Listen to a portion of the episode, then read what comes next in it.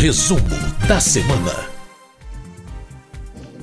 Muito bem, essa semana foi bastante agitada na Câmara dos Deputados e para trazer as votações mais importantes dos últimos cinco dias, nós vamos conversar agora com a editora-chefe da Rádio Câmara, a jornalista Ana Raquel Macedo. Olá, Ana, tudo bem? Oi, Márcio, tudo bom? Tudo bem também para quem acompanha a gente nesse resumo aqui da semana, ao vivo, né? Na rádio, rádios parceiras, também pelo YouTube e depois em podcast.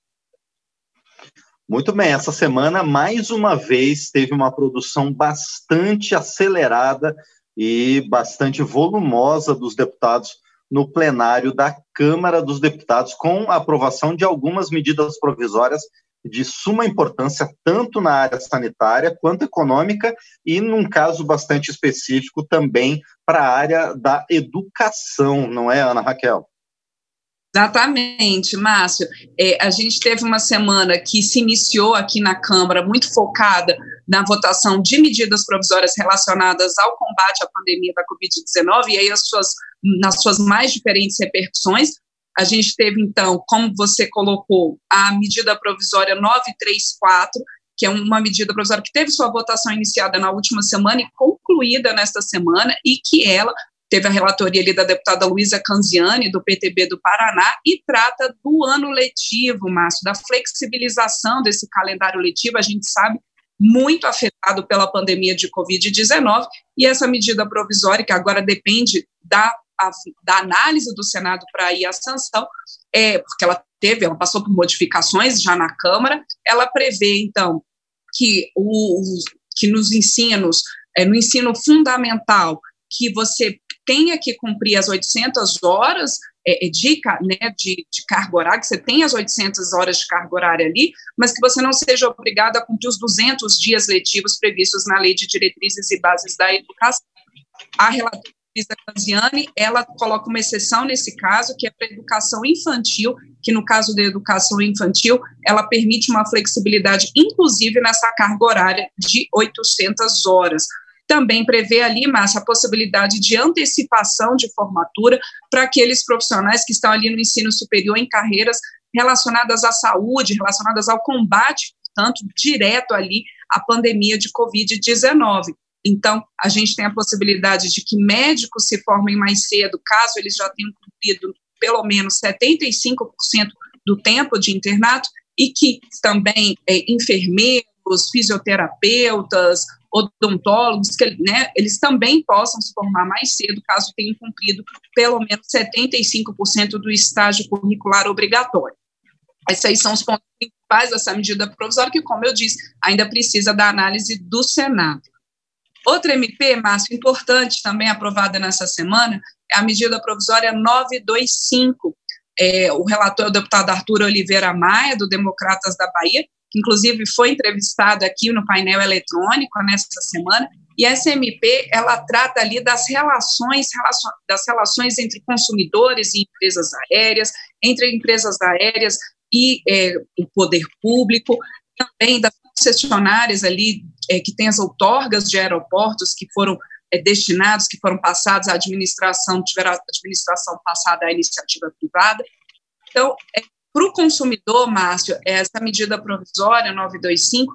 que aprovada pela Câmara, também precisa agora da análise do Senado, ela prevê que para o consumidor, por exemplo, que comprou ali uma passagem aérea, que teve eventualmente o voo cancelado entre o período ali de 19 de março a 31 de dezembro, que ele possa ter o reembolso é, dessa passagem ou que possa usar um crédito é, dessa passagem, ele próprio ou terceiros indicados por ele, por até 18 meses. É, isso daí disciplina também, não só para os voos cancelados, mas também para aqueles voos que, por algum motivo, o consumidor desista de é, pegar esse voo, até por conta desse momento da pandemia, que ele faça ali essa desistência junto à companhia aérea e que ele possa, então,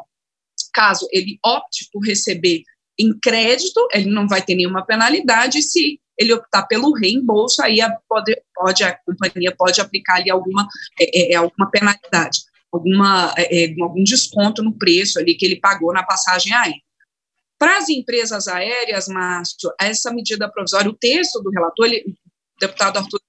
Maia, ele ampliou bastante o, o teor original dessa medida provisória e ele prevê que para as empresas aéreas é, haja a possibilidade ali de um crédito, é, a possibilidade de destinar cerca de 3 bilhões que estão parados ali do Fundo Nacional de Aviação Civil para crédito às empresas aéreas, prevê também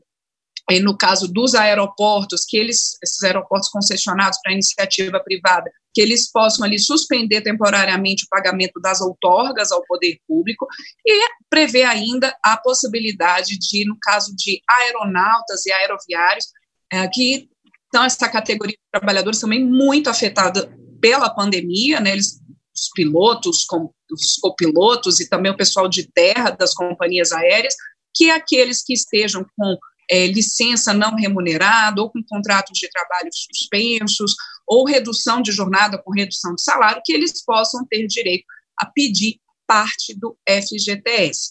O próprio deputado Arthur Oliveira Maia falou que são medidas paliativas, né, na entrevista que ele deu a gente, mas medidas importantes, medidas que dão um fôlego maior a esse setor aí durante o período da pandemia e que as previsões, né, Márcia, que mesmo passando da pandemia, esse vai ser um setor muito afetado, que vai continuar muito afetado é, pelas mudanças que vêm com a própria pandemia, o setor aéreo.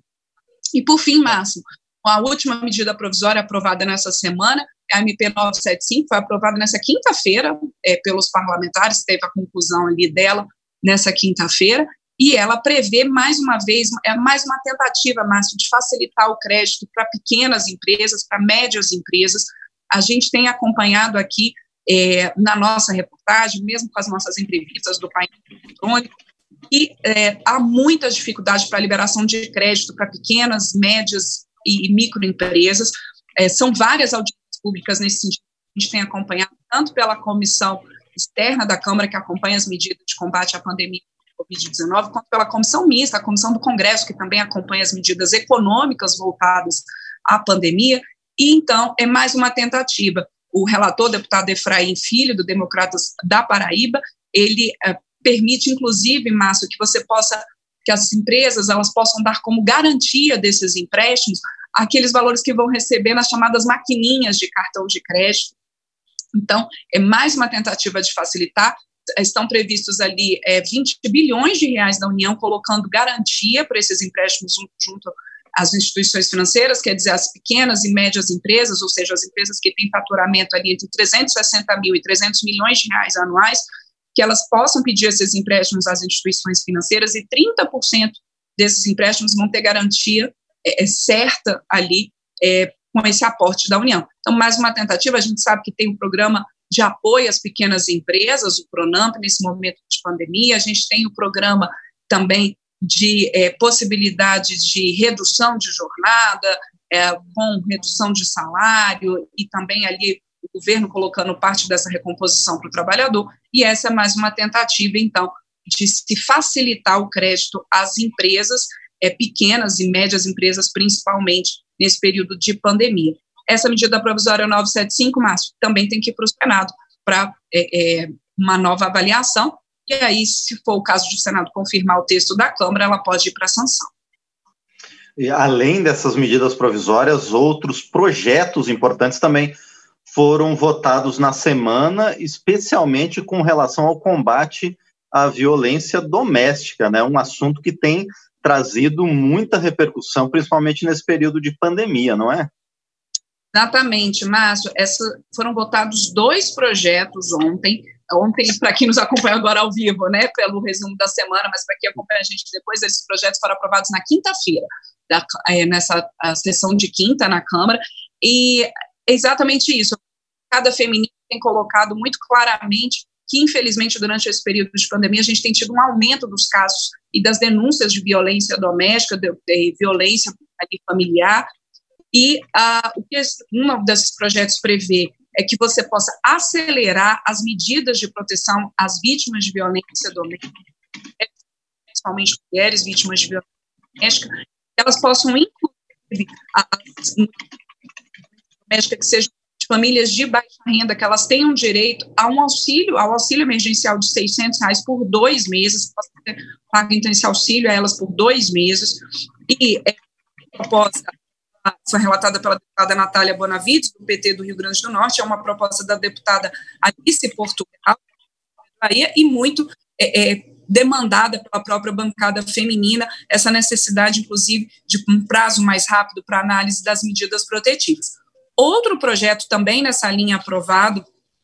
pelos deputados, Márcio, ele prevê o seguinte, que você possa é, ter abrigos temporários para essas vítimas de violência doméstica durante esse período de calamidade pública, que vai até 31 de dezembro deste ano, por conta da pandemia. E que, por exemplo, é, se não houver ali um abrigo permanente na cidade, no município, que possa, durante esse período, essa vítima ser encaminhada a abrigos provisórios, inclusive ali hotéis, pousadas, que o poder público faça, então, o aluguel desses espaços de uma forma reservada, que essa mulher ela tenha garantia de segurança para ser deslocada a esses abrigos provisórios e que possa permanecer ali em segurança, é, longe então do agressor, durante esse período então de pandemia. Essa também foi uma proposta muito é, demandada pela bancada feminina e por outros parlamentares, como eu disse, né, Márcio, a gente tem acompanhado aqui inúmeras discussões, tanto nas comissões que tratam desse assunto, quanto no próprio plenário, os parlamentares trazendo esses dados, dados tristes de aumento de violência doméstica nesse período de pandemia. E eu lembro, Márcio, é, também essas propostas, elas têm ali, é, essa proposta que trata dos abrigos, abrigos provisórios, ela diz e torna claro que esses serviços de acolhimento, eles são serviços essenciais, eles não podem ter interrupção durante esse período de pandemia.